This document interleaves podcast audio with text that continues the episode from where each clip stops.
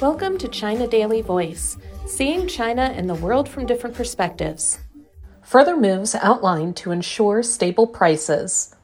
China will adopt further measures to ensure stable prices and sufficient supply of daily necessities and energy for household and industrial needs, according to decisions made on Tuesday at a State Council executive meeting chaired by Premier Li Keqiang. To better coordinate the pandemic response with economic and social development, it is imperative to take stronger steps to ensure sufficient market supply and price stability during Spring Festival and meet people's needs for medical care and winter heating, the meeting decided. Despite the moderation in economic growth last year, price rises have been kept at a relatively low level, which is no easy feat, Li said. We did a lot of hard and meticulous work and refrained from excessive money supply or continuously increasing deficit by a wide margin. This is an important foundation for price stability. The meeting emphasized the need to further enforce the system of provincial governors assuming responsibility for the rice bag and city mayors for the vegetable basket and conduct timely market reallocation. Preparations for spring plowing and sowing will be made, and provision of fertilizers and other agricultural supplies, as well as related services, will be ensured to further promote grain production and firm up the basis for price stability.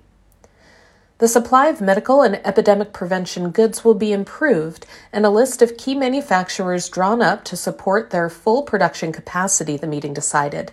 Efforts will be made to address difficulties in the supply of raw and auxiliary materials, labor, and funds to ensure uninterrupted production. Distribution networks for medical supplies, such as medicines, will be strengthened to meet the needs of medical institutions, stay at home patients, elderly care facilities, and rural areas. Expenses of medical services and drugs that are covered by the medical insurance program should be reimbursed wherever possible to ensure people's demands for medical care and anti epidemic supplies are met, Li said. On the energy front, the meeting decided that advanced coal production capacity will be unlocked on an ongoing basis and policies for addressing the difficulties of coal fired power plants implemented. Distribution of energy resources will be better coordinated and contingency plans drawn up for meeting electricity and natural gas demands during peak hours to ensure residential use of energy and to shore up the power supply in key areas, industries, and enterprises. The meeting also decided that logistics companies will be supported to redistribute transportation capacity as appropriate and reinforce the frontline staff to ensure stable operation of postal and delivery services during Spring Festival. As the momentum of economic recovery and stable growth continues, energy demand is on the rise. Stronger efforts should be made to ensure a safe, stable energy supply with priority given to residential use. On top of this, energy demand for production activities in economically strong provinces, key industries, and enterprises must be met, the Premier said.